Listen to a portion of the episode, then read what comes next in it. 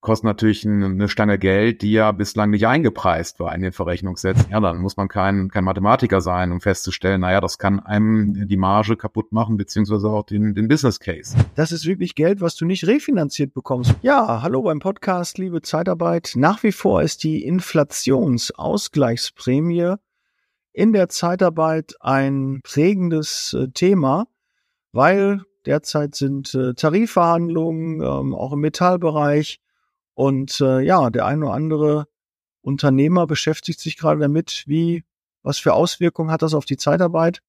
Und äh, da ich mich dem Thema nicht alleine stellen möchte, habe ich natürlich wieder tatkräftige Unterstützung von Dr. Alexander Bissels von CMS. Ähm, Alex, du bist Experte für diesen Bereich. Du hast ja regelmäßig mit deinen Kunden äh, Kontakt, auch gerade zum Thema Inflationsausgleichsprämie. Es war im Unternehmerforum auch schon thematisiert. Ähm, der eine oder andere vom Verband hat auch schon dazu Stellung genommen. Ähm, warum ist derzeit so eine Brisanz da und warum äh, tut sich der eine oder andere schwer, damit ähm, ja das einzuschätzen, wie er das umsetzen kann und äh, was für Gefahren lauern derzeit? Erstmal herzlich willkommen. Ja, vielen Dank, lieber Daniel. Ich freue mich, dass wir heute äh, in dem Podcast über das spannende Thema Inflationsausgleichsprämie sprechen können.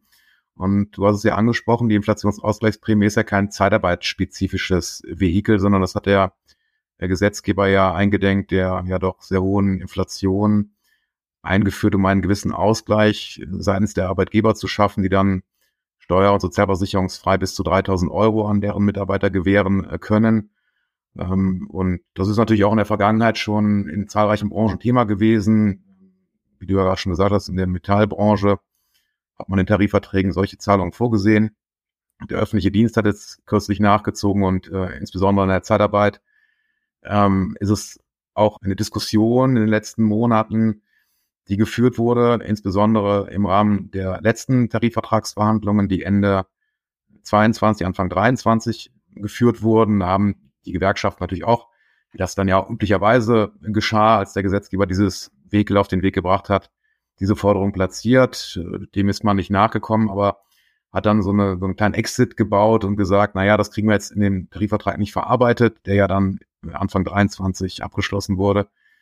Ähm, und gesagt, na ja, ihr bekommt dann eben ein Sonderkündigungsrecht für die Branchenzuschlagstarifverträge und äh, in diesem Rahmen könnte man dieses Thema doch ähm, neu aufgreifen. Und das sind jetzt eben die Verhandlungen, die du ja angesprochen hast. Die IG Metall hat den Branchenzuschlagstarifvertrag für den Metall- und äh, den Elektrobereich gekündigt. Ähm, und nun verhandeln die Tarifvertragsparteien. Ist der dann also, jetzt mehr gültig? Können die weiter den anwenden oder was heißt so eine Kündigung? Was, was, was hat das für eine Bedeutung? Ja, ja, Kündigung heißt ja nicht, dass der Tarifvertrag sofort wegfällt, sondern äh, die Kündigungsfrist läuft bis zum 30.06.2023. Also bis dahin äh, ändert sich natürlich erstmal nichts, sondern der Tarifvertrag bleibt nach wie vor äh, wie er jetzt schon in Kraft war, weiterhin bestehen und muss auch angewendet werden. Ähm, es stellt sich natürlich die Frage, wie geht's dann weiter, wenn man über den 30.06. hinaus äh, ginge und man sich da nicht einigt. Äh, die ersten Signale kommen ja insbesondere von der IG Metall, wurden auch dann schon per Webpage verbreitet, äh, dass man sich dreimal getroffen hat und es da keine Näherung gibt. Das heißt, die Arbeitgeber Zeitarbeitsunternehmen und die Verbände lehnen eine solche Inflationsausgleichsprämie ab. Klar, warum? Kostet natürlich eine Stange Geld, die ja bislang nicht eingepreist war in den Verrechnungssätzen. Und wenn man sich jetzt vorstellt, naja, man muss da irgendwo mal 3000 Euro maximal, also das ist natürlich auf Verhandlungssache, aber bis zu 3000 Euro pro Mitarbeiter drauflegen, ja, dann muss man kein, kein Mathematiker sein, um festzustellen, naja, das kann einem die Marge kaputt machen, beziehungsweise auch den, den Business Case zerstören. Und ich habe auch schon mit Mandanten gesprochen, die sagen, die 3000 Euro, die haben die schlichtweg nicht. Also das kann auch dann gewisse wirtschaftliche Schwierigkeiten bedeuten, wenn dann nicht nachgeschossen. Also von daher ist das ein, ist das ein schwieriges Thema. Man kann das natürlich jetzt rein menschlich äh, verstehen, wenn man gerade im Metall- und Elektrobereich als Zeitarbeitnehmer eingesetzt wird und man sieht dann anhand der Tarifverträge für die Stammbeschäftigten, die bekommen dann eben eine solche Inflationsausgleichsprämie, dass das auch gewisse Begehrlichkeiten bedeckt, die man äh, weckt, die man ja auch moralisch, ethisch nachvollziehen kann. Sie sind da die Taschen voller als bei uns oder wie, wo, woher können die die Kohle nehmen? Das stelle ich mir auch. Die haben natürlich auch viele Mitglieder und viele Mitarbeiter und dann mal eben 1500 oder 3000 Euro mal eben so zu zahlen. Das heißt ja, da müssen ja auch Reserven da sein, dass die das überhaupt machen können. Also wirklich, ich wüsste wenig Zeitarbeitsfirmen, die das jetzt wirklich ähm, mal ebenso aus der Hüfte ähm, zahlen könnten und die ja nicht in eine Schieflage dann kommen. Das kann ja nicht auch im Sinne ähm, des Erfinders sein, dass die Gewerkschaften sagen, ach ja, komm, zahlt die mal und danach äh, verschwinden die ganzen Zeitarbeitsfirmen vom Markt. Ja, das ist, ist sicherlich richtig. Da gilt natürlich der, der eiserne oder eher eine Grundsatz, Geld hat man zu haben. Äh, ich weiß natürlich nicht, wie, wie das dann in anderen Branchen jetzt gelaufen ist. Und natürlich, gerade im M&E-Bereich, wenn man jetzt auf die Metall- und Elektrounternehmen selber schaut, waren das natürlich auch Diskussionen, die geführt werden mussten. Laut der Tarifvertragsabschluss war natürlich hoch und schwierig und, und teuer. Aber letztlich ist natürlich das Verhandlungsergebnis dasjenige, was man dann zwischen den Tarifvertragsparteien vereinbart hat. Und derartige Diskussionen werden natürlich jetzt auch an der Zeitarbeit äh, geführt. Aber du sagst natürlich zu Recht, ja, das wird schwierig, wirtschaftlich jetzt da auf einmal noch was drauf zu packen, denn machen wir uns mal nichts vor. Die ähm, linearen Lohnsteigerungen, die ja jetzt in Kraft treten oder auch in Zukunft treten werden, die vereinbart waren, die waren ja schon ganz satt mit, ich glaube, 13 Prozent so in dem Bereich. Und da nochmal ähm, eine Inflationsausgleichsprämie draufzulegen von bis zu 3000 Euro äh, im Maximum, das ist natürlich schon mal eine, eine, eine recht sportliche Veranstaltung, sodass man natürlich verstehen kann, dass dann von Seiten der Tarifvertrags, also der Verbände der Zeitarbeit und den Zeitarbeitsunternehmen da wenig Bereitschaft besteht, da jetzt nachzulegen auch mit Blick darauf, dass die Tarifverträge oder die linearen Erhöhungen ja schon satt genug waren, nur, nur ist die Gewerkschaft natürlich frei darin und die sieht das ja aus einem ganz anderen Blickwinkel, entsprechende Forderungen zu platzieren. Sie, die sieht die hohe Inflation, die sieht, die sieht, dass dann real Lohnverluste eintreten, äh, trotz der üppigen Steigerungen in der Zeitarbeit und versucht natürlich dann für deren Mitglieder was Gutes rauszuholen, ist ja auch deren Funktion und deren Recht und natürlich auch mit Blick auf die ähm, Werbung von neuen Mitgliedern. Das muss man ja auch mal äh, immer dazu sehen. Das dient ja nicht nur dazu, den Bestand zu befriedigen, sondern auch natürlich dann äh, neue Mitglieder zu, zu werben und zu sagen, Herr, seht her, wir machen was für euch und wir erreichen auch was. Ähm, nun denn, also das ist natürlich alles äh, mit, mit gewissen Schwierigkeiten wirtschaftlicher Natur äh, verhaftet. Ähm, und ob da tatsächlich jetzt auf sich dann es tatsächlich einen Kompromiss geben kann, ist mit einem großen Fragezeichen versehen worden. Die Verbände lehnen es ab, eine solche zu zahlen. Äh, und da haben wir natürlich jetzt erstmal den 30.06. als Ablauf der Kündigungsfrist. Selbst wenn die gerissen wird, hieße das aber nicht, dass man dann auf einmal dann in ein, ein Nichts fällt, sondern auch ab diesem Zeitpunkt könnte der ja insoweit maßgebliche TVBZ ME weiterhin angewendet werden und müsste auch angewendet werden in der sogenannten Nachwirkung. Ähm, das Problem ist aber, dass dann die IG Metall das Recht hat, die Verhandlungen für gescheitert zu erklären. Und mit dieser Erklärung endet dann auch die Nachwirkung dieses Tarifvertrages mit der Folge, dass sich dieser untechnisch gesprochen auflöst und de facto nicht mehr anzuwenden ist. Also der existiert dann rechtlich in dem Sinne nicht mehr, muss auch nicht mehr zwingend beachtet werden. Heißt also dann auch für diejenigen Mitarbeiter, die jetzt ab der sechsten Woche ähm, Branchenzuschläge bekommen haben, würden dann ab diesem Zeitpunkt keine solchen mehr erhalten. Also das würde dann im Ergebnis erstmal dazu führen, dass eine große Anzahl von Zeitarbeitnehmern, die Metallunternehmen eingesetzt werden, dann erstmal keinen Branchenzuschlag mehr erhielten. Das ist die eine Seite der Medaille. Die andere Seite der Medaille ist natürlich, dass dann ab dem neunten Monat, ab dem vollendeten neunten Monat dann auf einmal Equal Pay zur Anwendung käme, weil dieses ja nicht mehr überlagert würde durch Branchenzuschlagstarifverträge. Für die Mitarbeiter könnte es natürlich ein Mehr im Entgelt bedeuten. Also das hat dann gewissermaßen zwei Komponenten. Auf der einen Seite fallen Entgeltbestandteile weg, auf der anderen können, nicht gleichsam müssen hinzukommen. Denn es ist, ist ja auch denkbar, dass dann die Mitarbeiter, die über den vollendeten neunten Monat schon im Einsatz sind, bei solchen Szenarien auch abgemeldet werden, weil das dann schlichtweg zu teuer wird. Dann äh, ist ja klar, die ja, Zeitarbeitsunternehmen versuchen ja dann die Kosten weiterzureichen an die Kunden. Und der Kunde sagt dann, nee, ist mir zu teuer und dann müssen wir die Einsätze beenden. Das ist dann das Szenario, womit mal keinem gedient wäre, heißt, der Mitarbeiter kommt dann aus dem Einsatz, muss dann neu disponiert werden und würde dann natürlich zu anderen Konditionen, möglicherweise zu weniger Entgelt, dann an einen Kunden überlassen werden müssen. Also das ist so ein bisschen die Krux, vor der sich... Und der geht der Metallbranche ja auch noch verloren, ne? muss man dann ja auch sehen. Das kann ja auch nicht im Sinne der Gewerkschaften sein, wenn auf einmal dann ganz viele Mitarbeiter A schlechter gestellt werden und B da vielleicht sich dann die Metallbranche dann abwenden und dann eher in dem Bereich Chemie oder in anderen äh, äh, Branchentarifvertrag äh, wechseln, weil natürlich das Thema haben wir immer mit den Branchentarifverträgen, wenn ein Mitarbeiter da rausfällt, äh, bekommt er erstmal weniger. Genau. Und äh, deshalb ist das nicht immer das, ja, ich bin nicht so ein großer Freund äh, von diesen Branchentarifverträgen,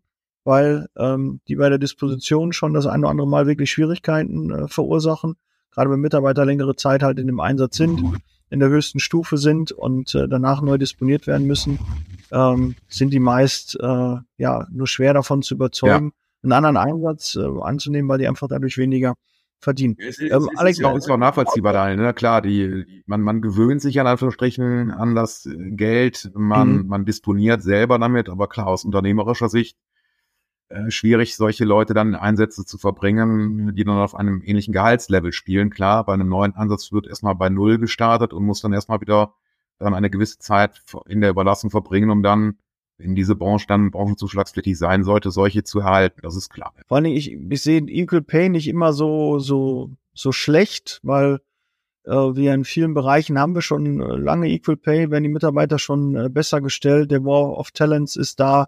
Wir müssen gucken, wie wir die guten Kandidaten bekommen und die kommen wir meist über nur über Geld. Das heißt, wir sind schon häufig, dass wir noch eine Schippe draufzahlen, um die Kandidaten auch zu bekommen, ähm, für uns zu gewinnen. Und ähm, deshalb sehe ich das nicht als, als ganz so schwierig an. Aber äh, lass uns doch mal kurz auf den, ist es eine gängige Prozedere, dass man einfach den, den Tarifvertrag dann kündigt? Ist das ein Säbelrasseln? Ist es so, ähm, um nochmal das, dem Nachdruck äh, zu verleihen? Ähm, wurde das schon häufiger gemacht oder ist das jetzt wirklich so ein Phänomen, wo man sagt, oh, jetzt Achtung, jetzt ist gerade was passiert, das gab es noch nie oder ist extrem gefährlich? Was ist so deine Einschätzung? Also das ist sicherlich ein Szenario, was insoweit neu ist. Das liegt daran, dass wir die Branchenzuschläge jetzt, wenn man das historisch betrachtet, zwar schon längere Zeit haben, aber das ist ja noch kein, also rechtshistorisch jetzt gesehen, noch kein Wegel, was so unglaublich lange existiert. Äh, in Kombination mit dieser Inflationsausgleichsprämie und diese Verquickung der beiden Elemente, das ist sicherlich neu, weil wir natürlich auch diese Situation Inflationsausgleichsprämie in der Form noch nie hatten. Das ist ja was komplett Neues, was dann jetzt erfunden wurde.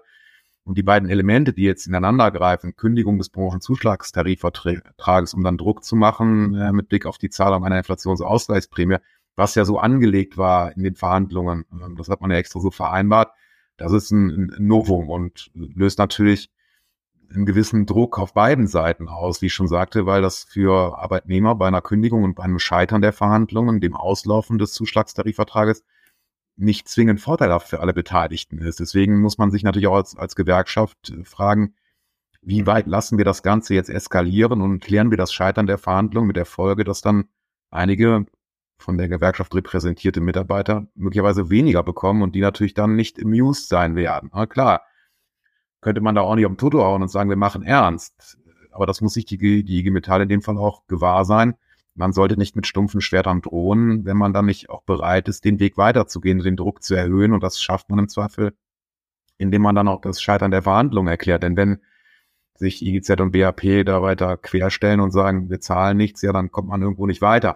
Also eine Besonderheit ist sicherlich auch in dem Gefüge, dass, so hört man zumindest, dass auch die Metallarbeitgeber damit am Tisch sitzen, ähm, zumindest hintergründig damit im Boot sind weil man versucht sozusagen die möglicherweise zu vereinbaren der Inflationsausgleichsprämie, die also von den Dienstleistern an die Mitarbeiter dann gezahlt werden müssen, sozusagen wirtschaftlich erstattet bekommt von den Metallarbeitgebern beziehungsweise Metallunternehmen. Also dass dann wirtschaftlich sozusagen das weitergereicht wird, um das dann für die Personaldienstleister kostenneutral zu gestalten. Wie, wie das zuletzt ja auch bei, bei Autovision war, glaube ich, ne? Die haben ja von VW ähm, ist ja ein Dienstleister, der hauptsächlich für VW tätig ist. Die haben ja, glaube ich, 1500 oder was, äh, glaube ich, verhandelt. Und da hat äh, VW sich dann bereit erklärt, diese 1500 zu übernehmen. Dann hast du das Thema ja nicht, ne? Dann ist das ähm, durchreichender Prozess. Ähm, okay, ähm, kann man dann so umsetzen, weil da draußen und jetzt jeder, der zuhört und natürlich auch vielleicht der eine oder andere, der jetzt sich nur für Zeitarbeit interessiert oder sich vielleicht als, in, äh, als externer Mitarbeiter mal gerne arbeiten möchte, es ist ja nichts, was man sich irgendwo wiederholen kann. Es ist nur steuerfrei. Also nur ist natürlich auch ein schöner Vorteil, wenn etwas steuerfrei ist. Aber das ist wirklich Geld, was du nicht refinanziert bekommst. Wurde nicht irgendwie gesagt, ach, da kannst du eine Förderung irgendwie bei, bei der äh, bei der Bundesregierung machen und dann kannst du besteuern und dann musst du das nicht und dann kriegst du das wieder, kannst du das wiederholen. Es ist kein durchlaufender Posten, sondern es ist einfach etwas, was so ausgezahlt wird. Also wenn du das auf eine Stunde rechnest, vor allen Dingen ist es ja egal, ob es ein Minijobber oder Vollzeit, Teilzeit, die Summe ist ja für alle gleich, äh, die da möglich ist. Rechne das mal bei einem Minijobber auf die Stunde hoch, was das für für eine Auswirkung hat. Ja, ge gebe ich dir recht. Ne? Das ist natürlich ein, so, ein, so ein durchlaufender Posten, der nicht zumindest grundsätzlich nicht, nicht wieder durch Mittel auszugleichen ist, es sei denn, das wird irgendwo vorgesehen.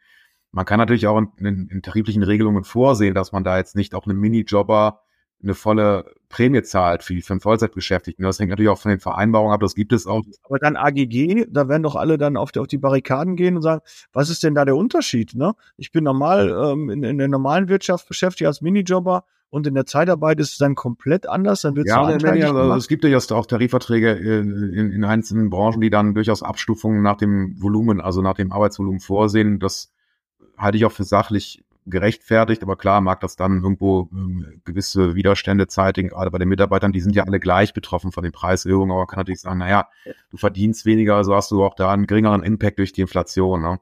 Äh, aber das ist richtig, was du gerade sagtest. Ich habe das auch gehört, dass es bei Autovision eben durchgereicht wurde und das ist eben ein Modell, was gegenwärtig dann auch versucht wird, aber kann man natürlich auch, äh, kann man natürlich auch verstehen, ähm, die Metallarbeitgeber, die sagen natürlich auch Danke. Ne? Also die wurden schon durch ihren eigenen Tarifvertragsabschluss, der auch ja sehr teuer war mit Inflationsausgleichsprämie und allem äh, Zip und Zap, was drin stand.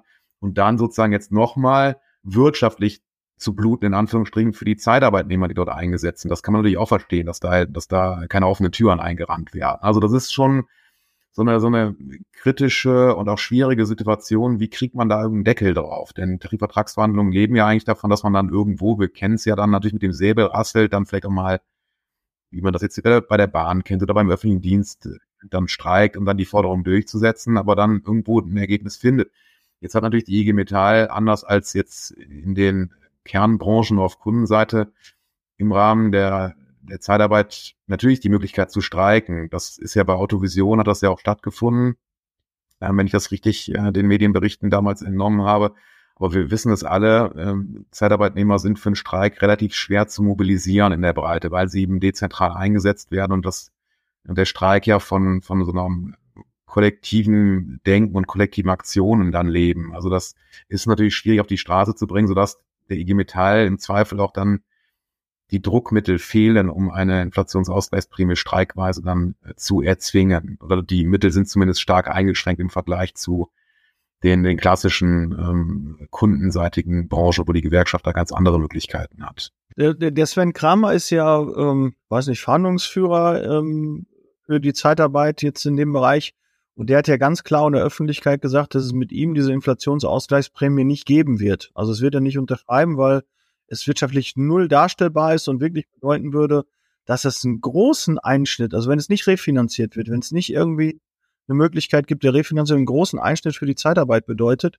Ähm, ja, aber was, was glaubst du, was kommt jetzt am Ende des Tages rum? Was ist deine Handlungsempfehlung? Wie sollten sich jetzt Unternehmen äh, verhalten, die jetzt gerade ja zum großen Teil in, in dem Metall-Elektro ähm, überlassen? Das ist ein großer Anteil. Ich weiß, es ist ein gro großer, ein großer Anteil der Mitarbeiter, die im Bereich beschäftigt sind. Was empfiehlst du? Also was rauskommt, weiß ich natürlich nicht. Ne? Klar, Herr Kramer hat das gesagt. Ähm, und ob das dann äh, gehalten werden kann, muss man sehen. Ähm, nur Herr Kramer ist ja eine starke Persönlichkeit und ich glaube schon, dass er Wort hält, zumindest wenn das dann nicht über eine Refinanzierung äh, gedeckt ist.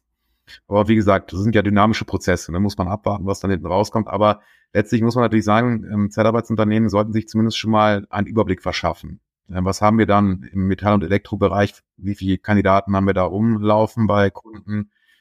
Wie viel Branchenzuschläge zahlen wir und in welcher Stufe sind die und welche würden, das ist eben wichtig, sind dann eben, wenn das Ganze dann gescheit, als gescheitert erklärt wird, sind dann auf einmal im Equal Pay drin. Also das ist ja dann eine originäre Verpflichtung, die man dann hat bei fortlaufendem Einsatz. Und äh, insoweit sollte man auch sicherlich schon mal bei den Kunden vorfühlen und sagen, so, wir haben da ein Thema. Es kann durchaus sein, dass wir bald Ende Juni möglicherweise die die Situation haben, dass wir dann die und die Mitarbeiter, die bei dir, lieber Kunde, im Einsatz sind, auf einmal Equal Pay haben. Wie gehen wir damit um? Wir können folgendes machen, die Preise dann eben entsprechend erhöhen auf Equal Pay Basis. Da müsstest du uns dann, lieber Kunde, die Angaben machen. Was sind die Vergleichsentgelte? Ähm, und wir sprechen jetzt mal über die Preise oder geht das bei dir nicht wirtschaftlich? Das heißt, die Mitarbeiter müssen raus, dann sag uns das bitte rechtzeitig, damit wir schon mal vorfühlen können und schauen können, wo kriegen wir die eingesetzt. Ne? Also das ist eigentlich so das, das die wichtigste Handlungsempfehlung, dass man guckt, was haben wir im Bestand, wie, wie betrifft uns das? Insbesondere welche wirtschaftlichen Mehrbelastungen haben wir zu befürchten. Andersrum ist ja einfach. Die Mitarbeiter, die dann außen auf einmal dann keine Branchenzuschläge mehr bekommen. Ja gut, da hat man dann natürlich Cost Savings, ist natürlich die Frage, das muss man natürlich auch kommunikativ vorbereiten, denn die Mitarbeiter, die planen ja erstmal damit, dass auch dann fortlaufend Branchenzuschläge gezahlt werden. Ähm, ob man dann so weit geht und sagt, wir zahlen die freiwillig weiter, wird natürlich auch schwierig sein mit Blick auf die wirtschaftliche Belastung, eher nicht. Aber wenn man die Mitarbeiter natürlich halten möchte, dann kann man natürlich auch freiwillige Angebote machen, um dann zu sagen, wir zahlen die dann irgendwie übergangsweise zumindest anteilig eine übertarifliche Zulage als Ausgleich. Was? Also das ist schon so ein bisschen komplexer. Einerseits muss man gegen Kundenseite gucken, was haben wir. Oder man zahlt das Mehrgehalt als Inflationsprämie schon mal aus. Ja, gut, man könnte natürlich auch dann sagen, wir zahlen dir freiwillig selber eine Inflationsausgleichsprämie, aber da muss man natürlich bedenken, wir zahlen jetzt hier möglicherweise 3000 Euro äh, als Ausgleich und dann kommt noch on top irgendeine tarifliche Regelung rein. Das sollte man also dann auch schon berücksichtigen. Also wenn dann im Tarifvertrag nochmal was kommt, äh, bis 3000 Euro geht's, dann muss man irgendwie vielleicht einen Anrechnungsvehikel vereinbaren. Es gibt ja auch Zeitarbeitsunternehmen, die haben schon bezahlt freiwillig an ihre Mitarbeiter. Da mhm. wäre es natürlich gut, ja. wenn ein etwaiger Tarifvertrag irgendeine Anrechnungsvorschrift vorsieht, dass man also ähm, doppelt zahlen kann man dann nur nicht, äh, oder nur bis zum Höchstbetrag von 3000 Euro. Darüber hinaus wird's ja dann steuer- und sozialversicherungspflichtig. Aber wie gesagt, mitnehmen, wir müssen gucken, was haben wir im Beritt, welche Mitarbeiter können dann ins Equal Pay fallen, dann schon mal Richtung Kunden kommunizieren, zu fragen, wie stellst du dir das vor? Wenn Equal Pay, brauchen wir schon mal die Angaben, damit wir kalkulieren können, um dir dann einen neuen Verrechnungssatz zu sagen. Wenn du es nicht machst, dann schon mal die Abmeldeszenarien dann geistig durchspielen, wo können wir die Mitarbeiter hin verbringen und sich auch überlegen, wie treten wir an die Mitarbeiter ran, die dann verlieren, also die dann Branchenzuschläge verlieren, zahlen wir was, können wir die anderweitig einsetzen mit einem, ja, nicht vergleichbaren, aber vielleicht auch guten Entgelt, ähm, wenn, auch gerade wenn sie abgemeldet werden.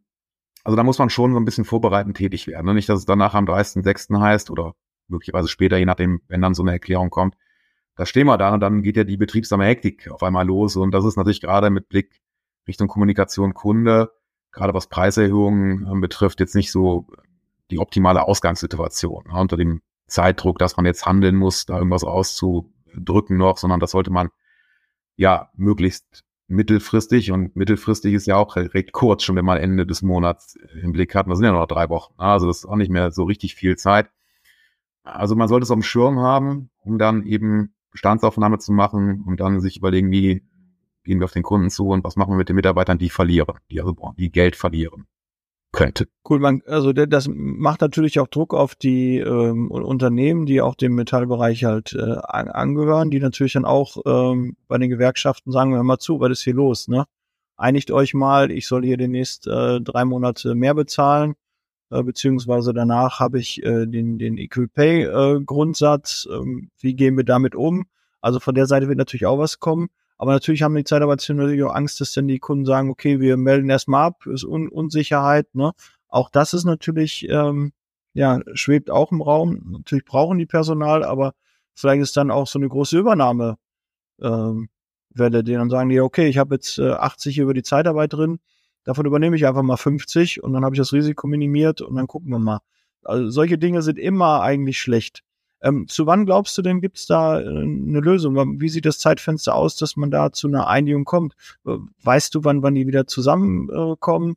Äh, ähm, sitzen die regelmäßig hier zusammen oder ist also das, da habe ich, jetzt, ja, da habe ich jetzt leider keine Insights, äh, wie, wie, die wie der Stand der Verhandlungen ist. Also wie gesagt, das letzte war dann eine Kommunikation der IG Metall, dass man dreimal zusammengesessen hat. Äh, wie da jetzt der, der weitere Zeitplan ist, vermag ich nicht zu sagen, aber ich gehe mal davon aus, dass die schon bestrebt sind, da zügig eine immer wie geartete Verständigung optimalerweise zu erzielen und das eben vor dem 30.06., ja, weil das eben so den Ablauf der Kündigungsfrist markiert und das auch wieder mit gewissen rechtlichen Unwägbarkeiten ähm, verbunden ist, wenn man dann in die Nachwirkungen übergeht. Ich halte das alles für rechtens und auch weiter zulässig, dass man vom Gleichstellungsgrundsatz abweicht, aber da kann man dann gewisse andere Fragen wieder stellen, die ja dann sicherlich auch abweichend beantwortet werden können. Also das sollte so die Demarkationslinie äh, bezeichnen, 30.06., aber wann die jetzt wie zusammenkommen und welche Lösungsansätze man dann da entwickelt, weiß ich. Wir müssen ja berücksichtigen, die Sommerferien kommen ja auch irgendwann. Ne? In, NRW geht's ja dann auch da Ende Juni los.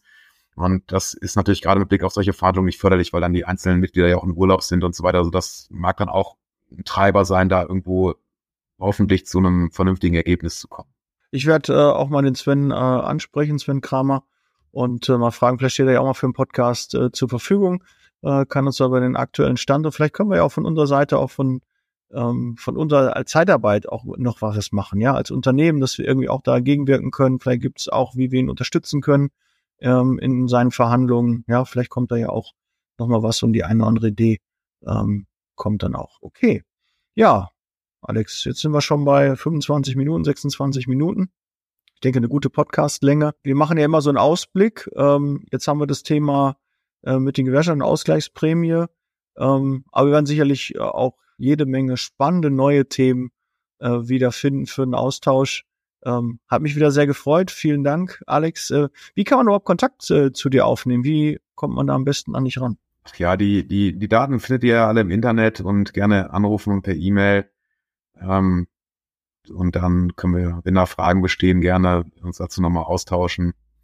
Ich bin da auch sehr offen, muss ich sagen. Also das kann man auch alles sehr informell und auf einem kurzen Dienstweg halten. Also bist ja in Social Media eh sehr, sehr stark vertreten. Man findet dich. Und ansonsten, wenn ihr meine Kontaktdaten sind ja auch öffentlich, kann ich auch gerne nach Rücksprache den Kontakt zum Alex herstellen. Ne, auf jeden Fall klar zu empfehlen. Alex, du bist echt eine Koryphäe auf diesem Gebiet und äh, ich mag deine frische und ehrliche Art dabei und du hast auch immer die Zeitarbeit auch ähm, im Blick und siehst es nicht äh, zu sachlich, sondern guckst auch, wie, äh, wie da Möglichkeiten sind, um uns auch ähm, da Hilfestellungen äh, zu geben. Und äh, das ist nicht bei jedem äh, Anwalt, äh, der in dem Bereich unterwegs ist, äh, der Fall. Okay, ja, dann vielen, vielen Dank. Wir hören und sehen uns im nächsten Podcast. Bereit für Zeitarbeit mit dem nächsten spannenden Thema. Und sobald da auch äh, Änderungen äh, eintreten, wir ein Ergebnis verkündigen äh, können, dann werden wir sicherlich dazu auch nochmal einen Podcast machen. Das ja. ja? Vielen Dank, lieber Daniel. Mach's gut. Bis dahin. Tschüss. Ciao. Der Podcast wurde unterstützt von HR4U, ihrer HR-Software.